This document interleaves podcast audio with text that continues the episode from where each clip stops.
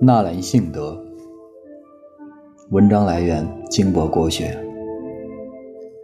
三百三十三年前，千古情圣纳兰性德去世。三百三十三年后的今天，物欲横流，人心不古。有升官发财后日夜盼着死老婆的男人，有看倦了家里郊区出轨出的理直气壮的男人，也有精通饱学。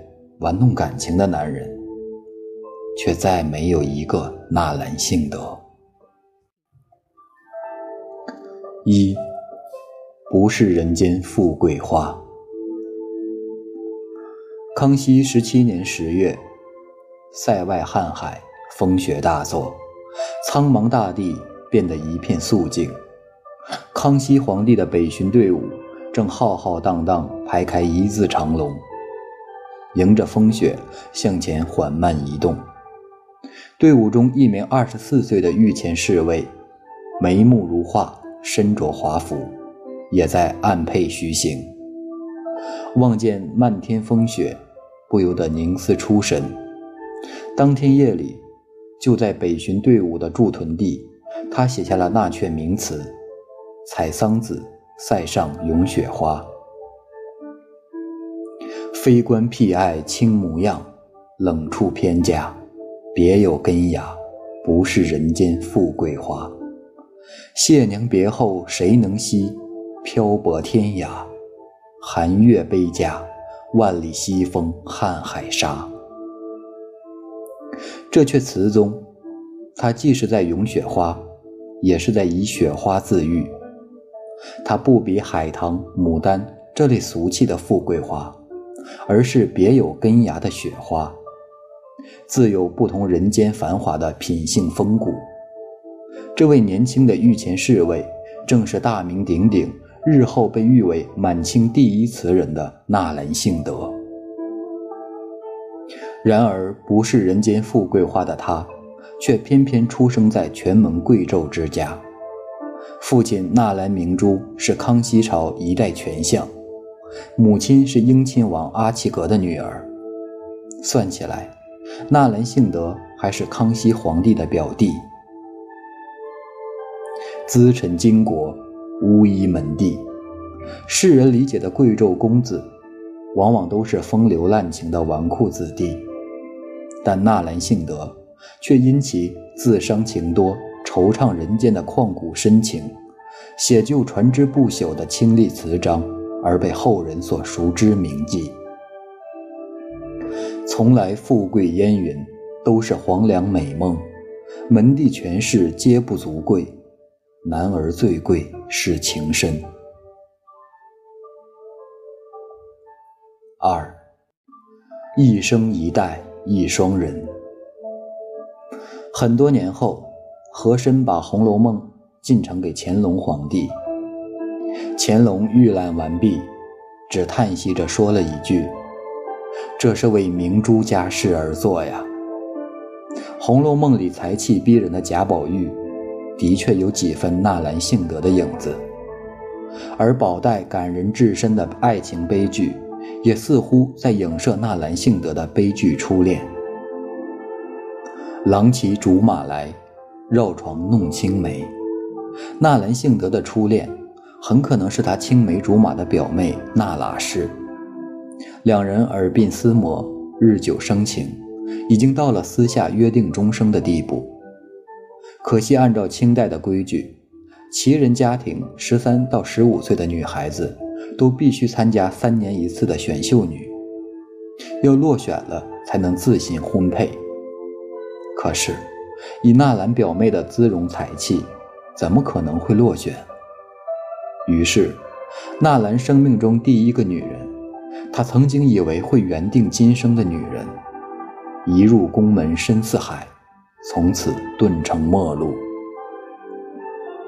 纳兰性德心如滴血，愁思郁结，那阙著名的《画堂春》，也似为纪念这段早夭的感情而作。一生一代一双人。争教两处销魂，相思相望不相亲，天为谁春？桨向蓝桥一起，要乘碧海难奔。若容相访饮牛津，相对望贫。一生一代一双人，好一对世间难觅的才子佳人。然而无情高耸的宫墙，隔断了音容笑貌。从此，一个在深宫寂寞，一个在江湖落拓。相思相望不相亲，对于深爱的恋人来说，也许这就是世间最残酷的惩罚了吧。降生在相门之家。自己的命运却不能被自己主宰，哪怕两人做一对贫穷的、贫困的寻常小夫妻，这卑微的可盼，都永远不可能实现。从此伤春伤别，黄昏只对梨花。曾经美好欢愉的情景都历历在目，只是最后，都变成苦涩的回忆。三，人生若只如初见。康熙十三年，在失去挚爱的表妹之后，二十岁的纳兰性德在家人的包办安排之下，终于要迈入婚姻的殿堂。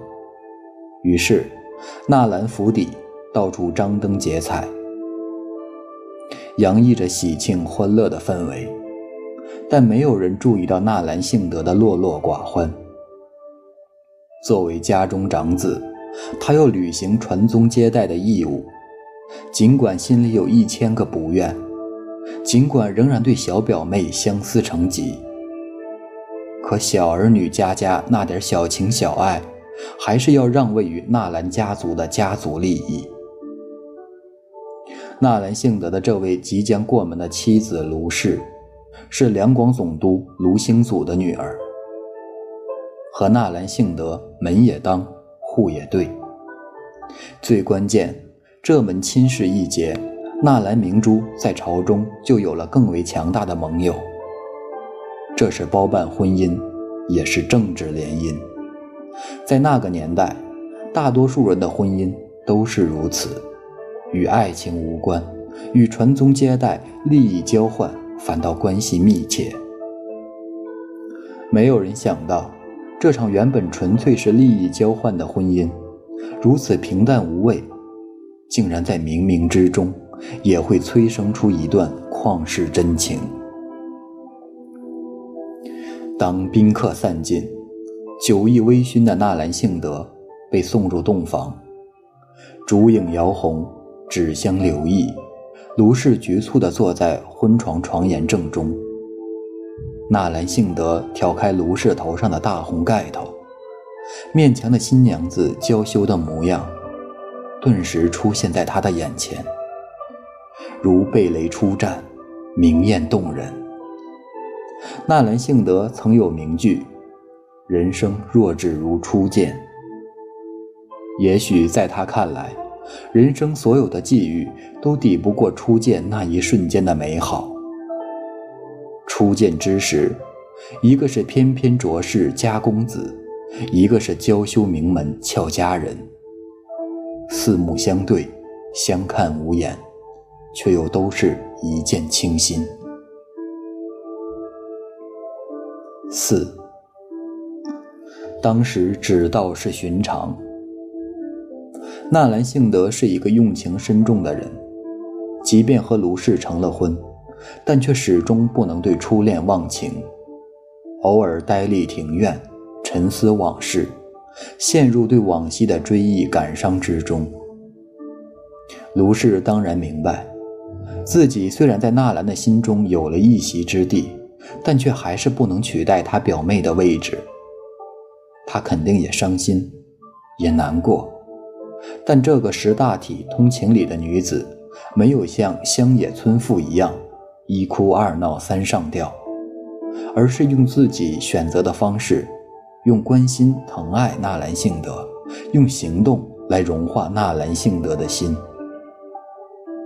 他明白的很，温驯深情的纳兰绝对不会那么铁石心肠。于是，每当纳兰站在庭院中发呆时，他会轻声走过去，给他披上外衣。纳兰感伤之时，随手写下的情诗情词，他会细心地收集起来，哪怕他知道这都是写给另外一个女人的。胸怀宽广、温柔聪慧的卢氏，对纳兰无微不至的体贴照顾，终于让他从刻骨铭心的初恋中走出。这一对天造地设的璧人，也成为所有人羡慕的对象。他们都是那么博学多才，闲暇时学习李清照和赵明诚，一起玩赌书的游戏，猜典故出自哪一本书。哪一卷，哪一页？纳兰性德背上发痒，卢氏会用青葱玉指为他挠痒。他们会共读唐人爱情传奇，他们会一起用花灯捕捉萤火虫，他们一起外出踏青。太多幸福的细节让纳兰性德沉浸在其中而不自知，直到很多年后。卢氏去世，纳兰悲痛欲绝，追思那些消散已久的前尘，写下最哀婉动人的悼亡词《浣溪沙》。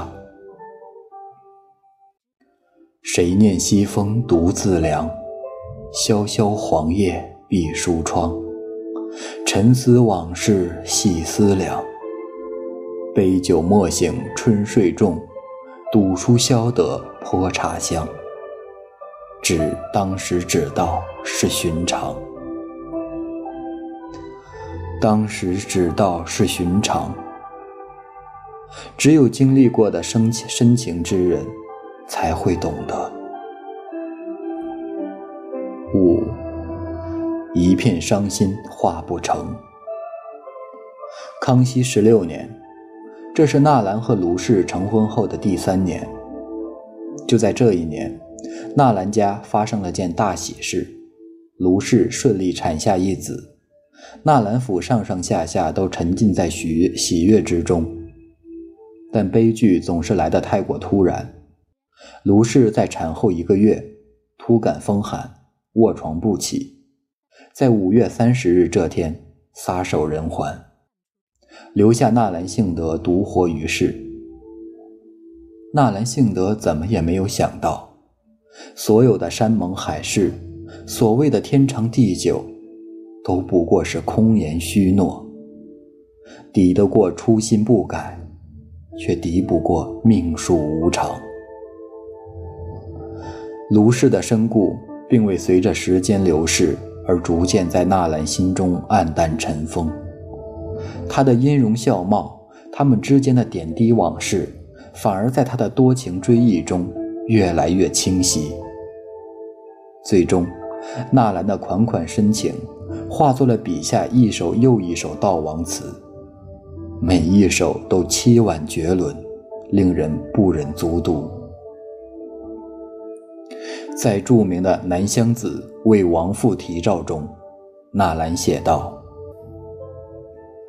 泪液却无声，只向从前悔薄情。”屏障丹青重醒时，盈盈一片伤心话不成。别语太分明，午夜间间梦早醒。清自早醒浓自梦，更更气尽风言夜雨铃。纳兰双手婆娑着卢氏的画像，泪流满面却哽咽无声。打心底里痛悔从前没有珍视卢氏的一片深情，而今阴阳两隔，只能睹物思人。他对着画像日日夜夜呼唤着卢氏的名字，希望午夜梦回，他能从画里走出，出现在他的面前。卢氏的灵柩停在双林禅院，而这一停就是一年多。在清代，根据礼制，亲王停灵一年，郡王停灵七个月。卢氏既不是亲王，也不是郡王，却能停灵一年。这种明显违反理智的做法，恐怕只能理解为纳兰用心良苦，他还不想就这样和爱妻分别。而在这一年之中，纳兰几乎常住禅院之中，一边翻看佛经，一边静静守候妻子的灵柩。纳兰后于迫于后来迫于家族的压力，不得已还要续弦再娶，但他却从来没有忘记卢氏才是他此生最爱的女人。他曾写道：“一种蛾眉，下弦不似出弦好。”很多年过去了，他还依然对卢氏念念不忘。六。纳兰心事几人知？在卢氏去世的八年之后，刚刚荣升一等侍卫的纳兰性德也突发疾病，七日不汗而死。巧合的是，他也死于五月三十日。这一天，正是卢氏的忌日。八年以来，纳兰惆怅人间，郁郁寡欢。而今他疾病而死，能与卢氏鬼域重逢，厮守阴间，对他而言，或许未尝不是件好事。纳兰死后不久，他的饮水词就已流传天下。他的好朋友曹寅曾说：“家家争创，家家争唱饮水词，纳兰心事几人知？”纳兰性德。已经成为一个流行的名字，在世俗之人的眼中，他是出他是出身富贵的相门公子，他是眉清目秀的落落狂生，他是才华卓绝的一代词人。然而，家世、容貌、才气都不足贵。唐朝女诗人鱼玄机曾说：“一求无价宝，难得有情郎。”男儿生天地间，驰骋疆场，建功立业。他的心里装的是家国，是士族，著书立说，扬名后世。他的心里装的是天下，是百姓。唯有像纳兰这样的多情之人，他的心太小，小的只能装下儿女情长，花前月下。也许卢氏是幸运的，纳兰的表妹也是幸运的。男儿最贵是深情，世界上最贵的男子，把最宝贵的东西都毫无保留地献祭出来，这样的千古深情，又岂是金银财宝、色相皮囊岂可比拟的？听惯了山盟海誓，看倦了劳燕分飞，假如苍天有意。令你陌上相逢，收获了那份专属于你的深情缱绻，也愿你在静好的岁月中千万珍惜。